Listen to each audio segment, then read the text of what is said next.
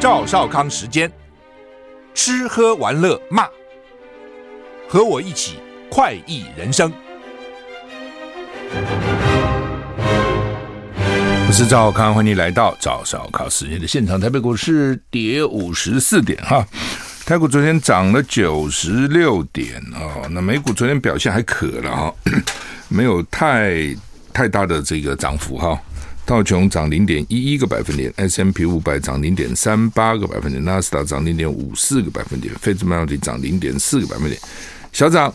欧洲三大股市也是小涨小跌哈。台风还好，本来讲苏拉多可怕多可怕，好像也好，大概南部严重一点，特别是屏东那一带哈，因为它一直偏南偏南偏南哈。但是有新台风鸿雁啊，又来了三个三个台风加起来，苏拉台风陆上警报解除了啊。那气象局持续发布海上警报，目前台风中心在鹅兰鼻西南西方海面向西北转西北西移动，暴风圈还是影响台湾西南方的近海，对台湾海峡、巴士海峡、东沙岛海面构成威胁，不过跟陆地比较没有什么相关了哈。气象局说，今天还是今天是八月三十一号，八月最后一天了，持续受到苏拉台风外围环流的影响啊。花东南部山区有局部大雨和豪雨发生的几率。温度，东半部地区高温三十到三十二度，西半部地区高温三十三到三十五度以上。桃园到台中，因为背风沉降，所以呢有局部三十六度以上的高温。所以桃园到台中还是很热啊。第十一号轻度台风叫海葵，向西北移动，未来朝琉球群岛方向前进，路径不确定性高。对台湾观察，嗯，不知道，还要再对台湾的影响要再观察。十二号台风叫鸿雁啊，海葵鸿雁向北北西移动，短期对台湾没有影响。吴德荣说，苏拉明天接近大陆沿海，海葵暴风圈掠过台湾东北部海面，转向浙江前进，鸿雁紧随在后，三个热带系统在季风低压环流内可能会引起藤原效应。或是只会互相轻微的干扰，都还不知，都还不知道啊。就是说气象这东西啊，只能预测啊，但是都不敢讲说我一定是准确啊。你看，经常是不准的。拜登批准给台湾八千万美元军备，破天荒对台湾采用外国军事融资管道。美国政府今天宣布提供台湾八千万美元的外国军事融资，强化台湾的防卫能力。这是美国第一次提供台湾军事融资贷款。一次总统拜登七月底动用总统拨款权提供台湾军援后，美国第二次对台湾特殊军援。虽然只有八千万美元，但是值得关注。这个计划通常用于援助主权国家，就台湾并不是我中华民国当然是主权国家，怎么不是呢？但对美国来讲。没有邦交嘛，啊、那所以呢，钱钱钱不多了，哦，台湾也不需要是什么八千万美元，可是哦，这是他的所谓外国军事融资哦，那融资是要还的意思吧？借你啊、呃，好像借你钱还有很多要求嘛，啊，比如说你应该买哪哪些武器，哪些武器是我要你买的，啊，不是你自己乱买的。国务院八月三十号向国会通知，美国打算透过外国军事融资 N，就是 FMN FMF FMF 管道提供八千万美元军备给台湾，但是没有说这个钱要干嘛，要买什么武器。I，就 FMF 由美国纳税人出资，可能包括的项目是空中跟海岸防卫系统、装甲车、步兵战车、无人机、弹道导弹跟网络防御。还有先进的通讯设备，同时防防护装备、小型的、中型的跟重型的武器系统、弹药、装甲车，这跟步兵车也可能包含在里面。讲废话，讲了一大堆，到底给什么嘛？八千万买不了多少东西了哦。这这是军备，也可以用于支援台湾队军队的训练啊、哦，都都可能了哈。反正他干什么就干什么，规模不大，但是呢，因为是第一次破天荒利用 FMF 的方式。啊、就是利用外国军事融资，可能会激怒中国。啊、中国想你美国现在越来越把台湾当成一个独立的国家了。啊、然后呢，这个一直给他武器。啊、你什么意思啊？啊、老共可能会生气啊、看他怎么反应吧。北韩深夜发射两枚，因为你想这些反应，美美国会不知道吗？一定也会知道啊。因为台湾的问题，北京的反应，台湾美国对台湾做什么，北京会怎么反应？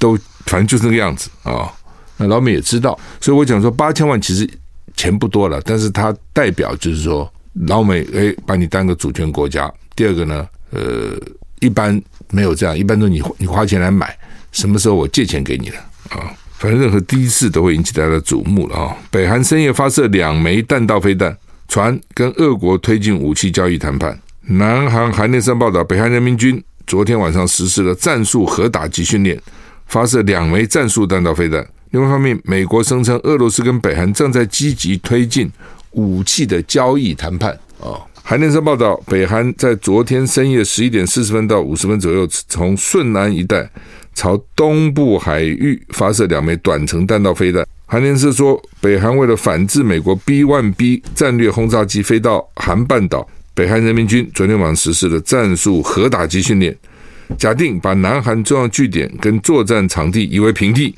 北韩成功在标靶岛屿上空的目标高度四百公尺引爆飞弹，精准完成核打击任务。南韩强烈谴责北韩发射飞弹的行为，呼吁北韩立刻停止挑衅。新闻报道，根据美国情报，俄罗斯跟北韩正积极推进一项潜在武器交易谈判，内容包括火炮、不同类型的武器系统。给大量的弹药。最近迹象显示，克里姆林宫迫切需要为乌克兰战争获取更多的物资。就是乌克兰一直有西方国家给他的各种东西嘛，哈，源源不断，源源不绝啊，真的很多。你看西方国家这么多的大国，那么多的武器都给乌克兰，那俄罗斯就没有啊？他自己自己总是有限嘛，你自己能够多？你看美国都已经打光了，很多武器都打光了，那俄罗斯真正的是战争国，那。他能够撑多久啊、那西方国家，尤其美国，又盯老公盯得很紧，不给给他，不给给他啊、所以呢，俄罗斯现在就找北韩。加蓬政变，军方夺夺取权力，软禁总统，结束五十五年家族统治。好像很多事情都是就是这样。哈，开始的时候，一群年轻的军人啊、呃，打着爱国主义啊、呃，然后推翻推翻腐败的政府，或是在美国或这些列强的支持之下。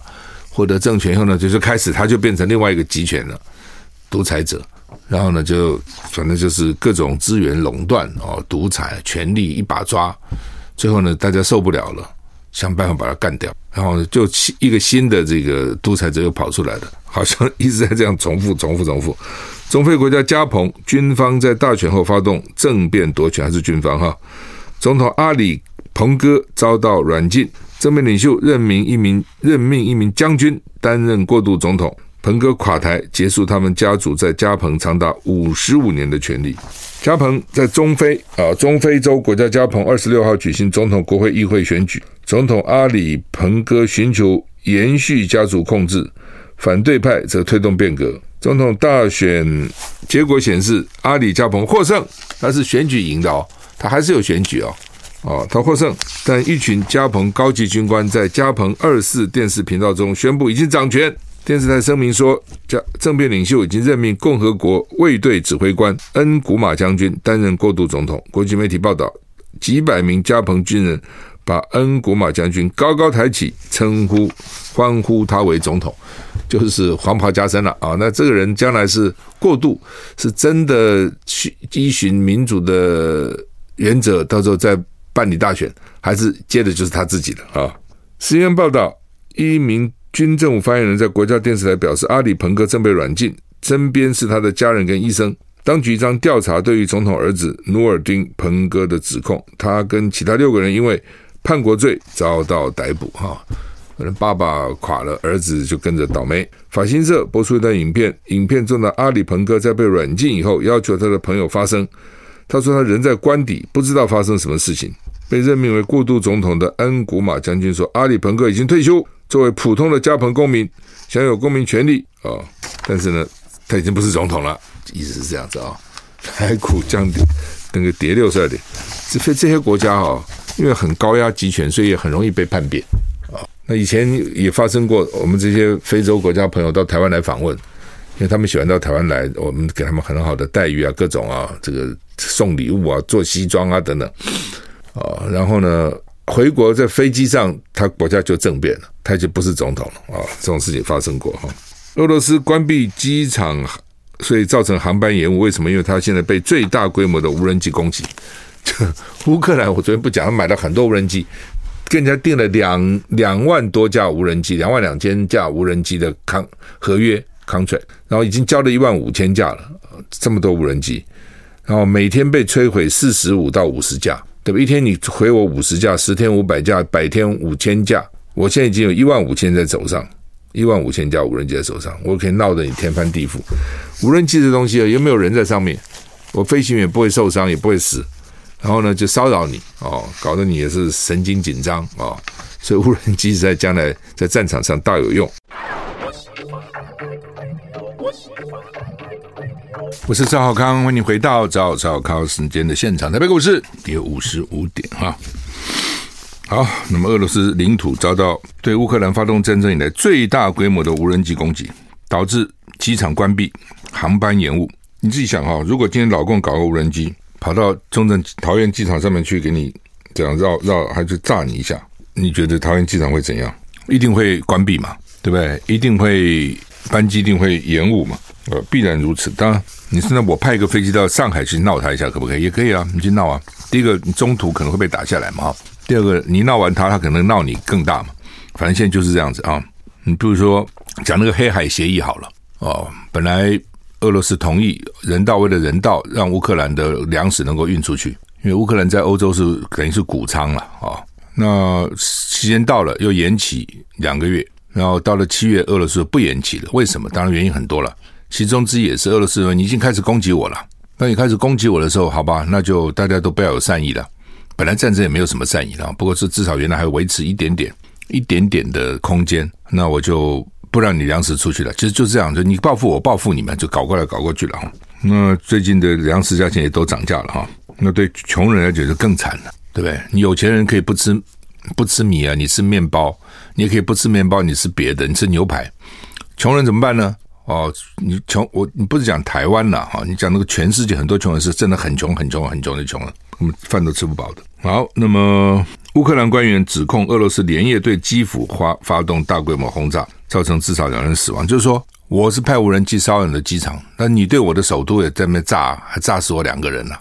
新闻报道，礼拜三稍早，包括莫斯科在内的俄罗斯六个地区遭到攻击，是去年二月俄罗斯全面入侵乌克兰以来对俄罗斯领土进行最大规模的无人机攻击。俄罗斯官员还没有报告有人有任何人伤亡，声称所有的攻击都被我们挫败了。克里姆林宫发言人把这次攻击归咎于基辅政权持续的恐怖活动，都是他们在搞恐怖活动。报道说，俄罗斯西北部靠近爱沙尼亚边境的普斯科夫地区，因为机场遭到无人机攻击，所以他不是打莫斯科，在打边境啊。有几架运输机受损，航班停飞。在此同时，基辅高级将领表示，俄罗斯连夜向乌克兰射了二十八门飞弹，全部遭到拦截。俄罗斯对基辅发动大规模轰炸，造成两人死亡。南部城市奥德萨也受到俄罗斯火弹攻击。乌克兰总统的顾问说，这些攻击表示战争正日益向俄罗斯领领土转移，但他没有声称对这些攻击负责。此外，莫斯科声称在黑海摧毁了四艘载有特种部队的乌克兰军舰。基辅还没有评论，反正每天就都彼此在吹牛自己的战果了哦，然后都是骂对方多残暴了，大概就是这样哈。台股现在跌三十七点哈，美国共和党参议院领袖麦康纳健康出状况。美国参议院共党领袖麦康纳周三八月三十号在公开场合上突然僵住不动，恍神超过三十秒之后被护送离开。这是他一个月以来第二次出现这种状况，在公开场合突然僵住不动，然后呢迷迷糊糊、迷迷惘惘三十秒，超过旁边人说奇怪啊。他怎么都没有反应？赶快把他送走啊！大概这个意思。他八十一岁，在肯塔基州一场活动以后呢，回应记者提问。新闻不知道问什么问题。新闻画面显示，麦康纳突然僵住，茫然恍神超过三十秒，没有回应记者及身旁其他人的问题。一个男性靠近他以后，他才继续开口说话。但是他要重听记者说过的问题。What's your question？再讲一次，而且只在回复两个提问，不能问太多了。但他的声音颤抖且微弱。七月二十六号的时候，麦康纳也曾在国会主持记者会时突然僵住不动，长达二十秒，之后在幕僚陪同下离开，啊，让人担心他的健康状况。哈，参议院民主党占多数了，哦，众议院才是共和党占多数，所以共众议院的议长是共和党，参议院民主党还是多少多一一一席还是怎样哈？那所以呢，他们少数党就是领袖了哦，这个参议院的领袖哈，也是蛮重要的哈。那为什么八十一岁当当这个领袖？就是美国基本上采资深制了哦，就议会是才资深制，所以美国很多国会议员都八九十岁、一百岁。南卡那个 Thurmond 一百岁还当参议员呢，你可以想象吗？他是自己不选的，听说他如果要选，他还是可以当选的，就是表示这种选民就爱戴你嘛，跟你一辈子了哦，然后你也服务啊，他们服务也做得还不错了哈、哦。那资深因为什么啊？因为议会不像行政机关，行政机关是威权领导啊、哦，我是部长，我是署长，我是局长，你就听我的。议会听谁的？院长谁听你？你是我选的。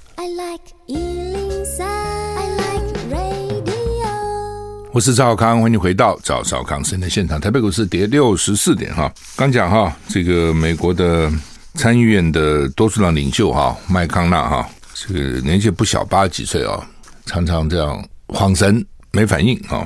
那为什么都选这么大年纪做什么多数党领袖呢？我就讲，因为行政部门叫做威权领导。什么叫威权呢？就是你的权力，你你官越大，你权力越大。这个职位给你的权力啊，别人也必须要要服你。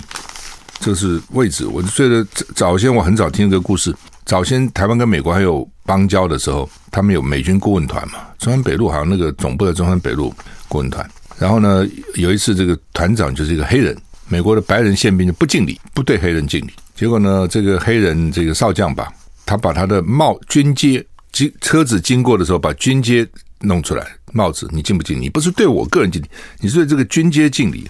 就是那个是职职位的威权领导，议会呢是威望领导，议会不是威权。哦，立法院长他能命令谁啊？他命令他的秘书长可以，因为他那在他那个系统里面他是威权。他对委员他不是啊？你说我选出来的怎么样？你还命令我吗？议会议长也是啊，那是威望，是我们因为大家觉得你做的不错，有威望有声望，所以我们选你哦。所以在议会里面呢，那但是威望是很难定，对不对？什么有威望没威望？那怎么弄呢？就是按照资深制，哦，你做的越久，那就尊敬你，你至少不是尊敬你啊，是尊你的选民啊。那所以经常就是比较资深的，讲话比较大声，比较有权力。英国也是一样啊，啊，英国大家都知道，他的国会椅子是不够坐的，这很奇怪哦。你多加几个椅子会怎样？不要，我就是传统，椅子不够坐，之前议员站着，坐都没位置坐。哦，当然，也许不是大家都来开会了，所以。一般大概是有位置了，但是真正到重要的这个辩论啊，重要的政策讨论的时候，重要的表决的时候，那椅子不够坐，之前就坐后面哦。那资深的哦，或者比较有有威望的，就坐前面，叫做前座议员、后座议员。前座议员呢，在执政党来讲，大概就是部会首长；那对于在野党来讲，就将来就是影子内阁，将来执政以后的部会首长。他有一套，他有一套。规矩，那台湾是没有什么规矩，全部乱了套。我们才能看很多那种新进刚当选，怎么就当了召集委员了？召集我就奇怪，他刚当选怎么是当召集人呢？可能都还搞不清楚什么状况。就是啊，台湾就是这样子哦，完基本上完全不尊重资深制。那当然有好处了啊，就是把老的都干掉，把资深都干掉，这样比较有活力。坏处就是比较混乱了啊，那没有一个传承。好，那么再回头啊，新冠疫情又见新转折。加拿大看到一个 B A. dot two dot eighty six，就 B A. dot 二 dot 八六变异株，而且确诊 Omicron 变异株 B A. dot 二 dot 八六陆续在不同国家出现，加拿大也有首宗确诊病例，那是不是表示新冠疫情又进入新的阶段？上个月第一次发现这个病毒。是 Omicron 病毒的亲戚，哎呀，你少一点亲戚吧。相较于二零二三年主要流行的 XBB. 点一点五变异株，BA. 点二点八六变异株的关键部位带有超过三十五个突变。美国、瑞士、以色列、南非已经通报看到这种新变异株的确诊病例。美国 CDC 就是疾病管制及预防中心上周表示，BA. 点二点八六较可能造成突破性感染。哎呦，就是先前已经确诊。得过 COVID-19 或已经接种预防性疫苗的民众，比较有可能感染到 BA. 点二点八六变异株。不过，专家认为它可能比较不会造成重症或死亡。不过，也有科学家虽然这个变异株现在发现的是重要的，但是呢，因为全球透过疫苗接种及过去大规模感染建起的建立起了免疫防御力，所以呢，这个 BA. 点二点八六应该不太可能导致大规模的重症及死亡病例。这都是预测了啊，到时候会怎样不知道了。就像当时新冠疫情一开始起来那么严重，大家也没想到了哈。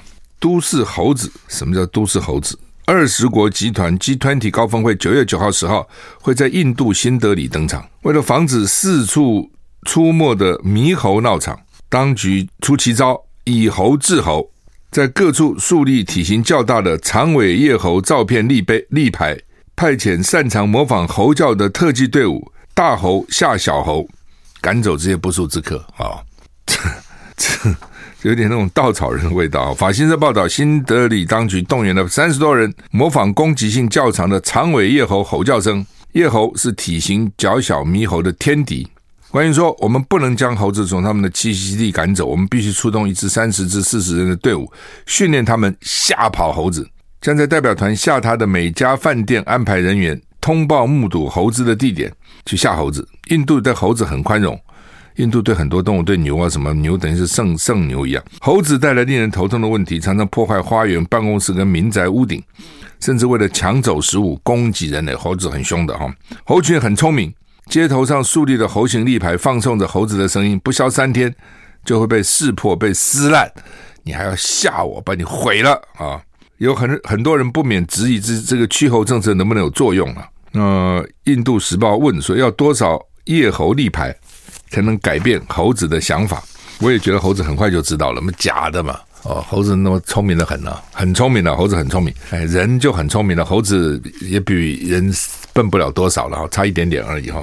搞久了，他们也知道哈，他们自己还会传传递消息，还会彼此互通有无啊。那台股现在跌五十三点哈，刚刚谈到这个新冠什么新的病毒等等，联合报今天头版头就是说。因为高端昨天说他这个 WHO 说可以分享疫苗技术，股价大涨啊。联合报说效益有限呐哈，到底怎么回事？休息。我是赵少康，欢迎欢迎你回到赵少康时间的现场。台北股市跌六七点哈，我刚看了一下啊，高端今天呃高端今天还是涨停板。因为昨天一开盘就爆大爆巨量涨停板，现在涨停板哈。当然了，就是联合报今天有这个高端，高端最高的时候股价是四百一十七块，哦，最疫情发生以前的高端的股价是三十二块哦。然后呢，宣布跟美国国务院开发疫苗，就开始涨哦。呃，陈世忠宣布呢，要扶植本土新冠疫苗产业，要加入国际竞赛，就开始飙，砰砰砰砰砰。砰到四百一十七块，那昨天呢六十九块，今天呢刚讲也涨停板了哈，七十六块，涨了六块九啊，所以看了哈，就是如果跟当时三十二块比，你涨了一倍多嘛啊，那如果跟那个最高高点四百一十七块比，你跌了很多哈，所以有不少人倒也被套住了。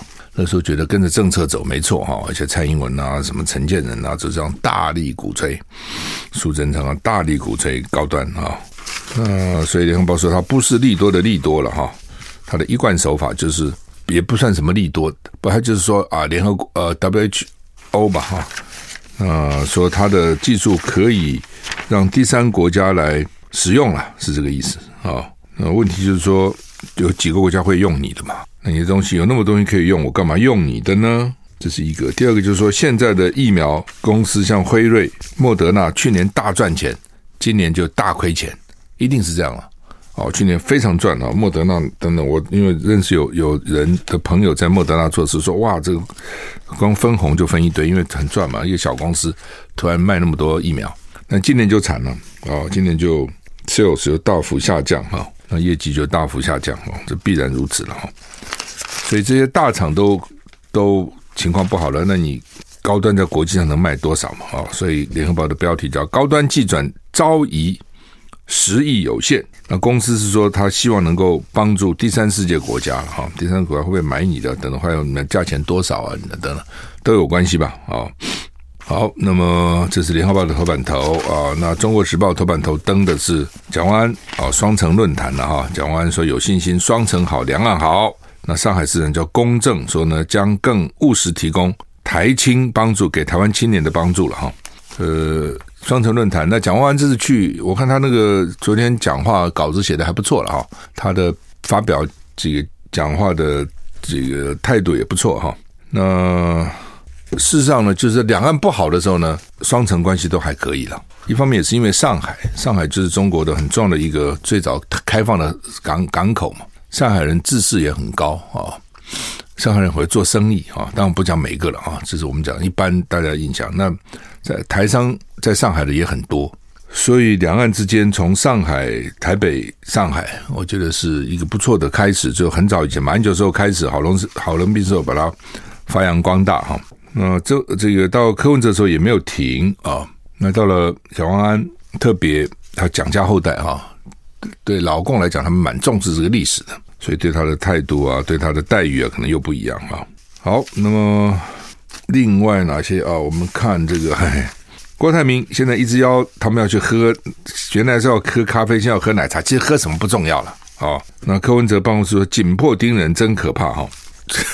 郭台铭是什么出身？业务出身，做 sales 哦，做 sales 的本事呢，就是不怕被你吐口水啊。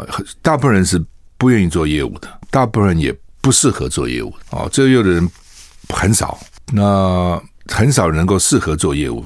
当然，做业务人很多了，但是成功的很少。我这样讲好了啊，因为他他的个性啊，要跟一般人很不同啊，他的血液可能跟一般人也很不同。我当然讲这种血液是你做业务要足业务的血液哈，这英文套过来的了哈，有没有 blood 哈？就是说你要忍受人家给你吃闭门羹，你要忍受你去约人家不见你。你要忍忍受被客户冷嘲热讽，就是要求人家买你东西嘛，对不对？你要赢得人家的信任嘛，而且人的确是有这个需要嘛，你也必须要能够一下就知道你的客户个性是什么个个性，你也必须要投其所好，你也必须要知道他需要什么。反正业务很不容易，所以一般来讲，业务的待遇会比一般人高，道理就在这里，因为他辛苦啊。那郭台铭做业务出身的，你看他以前讲他哇，到美国去追那个客户，怎么就是紧迫盯人呢、业务他必须要紧迫盯人，不紧迫盯人还得了吗？不能给你跑了，所以他就现在把这一场这一，当之后他当了大老板，下面自然有业务去盯。他们这种工厂，他也要有客户嘛，也不是说天上客户就掉下来，你要去争争取客户啊等等。那现在还有选举的，大概业务又上升了，又想到说哇，年轻的时候呢做业务的那种拼劲冲劲、紧迫盯人，就是紧迫盯人，盯着你，所以呢。柯文哲他没有受过，柯文哲做医生出身，都人家来求你啊，你怎么去盯过别人的没有啊？那问题是郭台铭的，问题是他请假不管干嘛了，我就一直想说，你自己要无私，你愿意奉献，你才有可能嘛。就是我不做了，我来帮助你们，那那些人当然就愿意跟他坐一起嘛。我邀请你们是你们要支持我，我做你们都退让，那那些人现在不想退让，那干嘛怎么会跟你坐一起呢？那不会嘛。哦，所以我是觉得郭台铭。自己要先厘清这一点了。你自己是利害关系人、当事人，你就很难邀请大家。休息一下再回来。I like 103, I like radio。我是赵少康，欢迎你回到赵少康室内现场。台北股市现在跌四十二点哈。说现在的高中生选系不太选人文类科，只有十九趴哈。大家都觉得说偏重理工科，都想当医生。当工程师啊，什么工程师、医师、会计师、建筑师，还有什么师？那其实不是，其实我认为理论上现在应该比以前好一点才对哦。我们那个时候还真的是这样啊。那个时候，因为那个时候社会不够多元嘛。当你社会不够多元的时候，你要你要读书，将来就希望能够找个工作，找工作最重要哦。什么都比较容易找到工作，就比较实务的东西、实际的东西比较容易找工作。人文也不是啊。外文系还是很热门那个时候，因为说台湾做贸易嘛，要做贸易的话，你你都需要英文啊，至少你比如公司也需要是英文的人才啊，哦，所以呢，呃，就就是实用主义了。但是我觉得慢慢慢慢，社会比较富裕了嘛，哈，那各行各业真是行行出状元吧？各行各业其实都能出头的，不一定是理工、医农，不一定是这样啊。所以不是有人讲吗？说因为第一代当工程师。努力去赚钱，努力去这个努力去开创哦，第二代可能当商人努力赚钱，第三代才有可能去学艺术，才有可能哦，不可能说第一代就学艺术了。那么都学艺术，那么大家都饿死了嘛？哦，艺术是还是需要这个社会比较富裕哈，才有可能生根发发芽的哈。那有我自己，比如一我毕业的时候，台中一中嘛哈，我们高三有十六班，其实本来只有十五班了，后来为了这些读人文的、法律的。就是乙丁组开辟一班就是十六班，整个十六班只有半班的学生，你就知道什么状况。哦，可能第一班到第十班、十一班，我现在也忘了啊，可能就是都是理工的，然后可能十二、十三、十四、十五就学医跟农的，因为医跟农在一起，哦，医学、农学啊，那就是这样子啊。